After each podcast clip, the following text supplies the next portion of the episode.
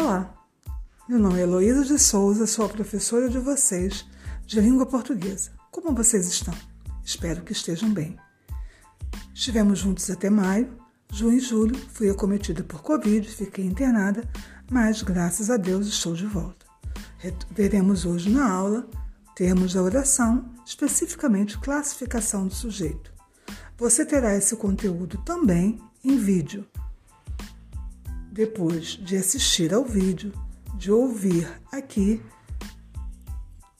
use o link do Google Forms, faça a atividade e me envie até sexta-feira.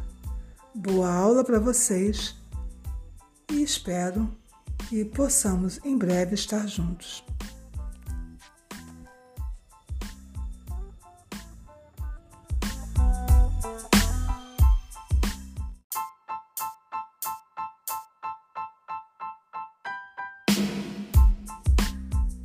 Nesta aula, vamos ver os termos da oração. Oração, já vimos, é a frase que se organiza a partir de um verbo. Por isso, podemos dividi-las em termos. Os termos da oração são essenciais, sujeito e predicado, integrantes, aqueles que complementam a oração, como complemento nominal, complemento verbal, predicativo, e os acessórios, aqueles que podem existir ou não. Quando colocamos, queremos acrescentar uma informação a mais, que são os adjuntos adnominais, adjuntos adverbiais, aposto e vocativo. Vamos hoje ver apenas dos termos essenciais a classificação do sujeito. O que é o sujeito? Sujeito é o ser sobre o qual se dá uma informação. Então, se eu tenho o verbo, o verbo informa alguma coisa sobre alguém. Quem é esse alguém? O sujeito. Então eu tenho os garotos sumiram. Quem sumiram? Os garotos. Os garotos é o ser que recebeu a informação. O sujeito pode ter uma palavra importante, ou seja, um núcleo, os garotos sumiram, podem ter dois núcleos, os garotos e as garotas chegaram.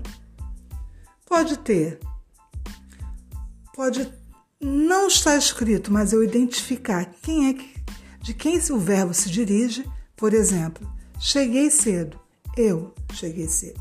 Embora a palavra eu não exista. Cheguei cedo. Pode ter também, mesmo não estando escrito, aquele que eu não determino, não sei, não identifico quem é, que é o sujeito indeterminado. Então, o verbo vai estar sempre na terceira pessoa, do plural ou do singular. Chegaram cedo ou chega-se cedo. Então, assim nós temos um núcleo, sujeito simples, dois núcleos, composto. Se tiver, não tiver escrito, mas eu sei quem é, porque se refere à primeira ou segunda pessoa, oculto. E se não tiver escrito e eu não sei quem é, indeterminado. Existe ainda a classificação do sujeito inexistente. Inexistente é o sujeito não existe, ou seja, não existe um ser sobre o qual se dá uma informação está ligados a fenômenos naturais, como choveu, trovejou, cheguei. Assista ao vídeo com atenção, retome quando for necessário e boa aula para você.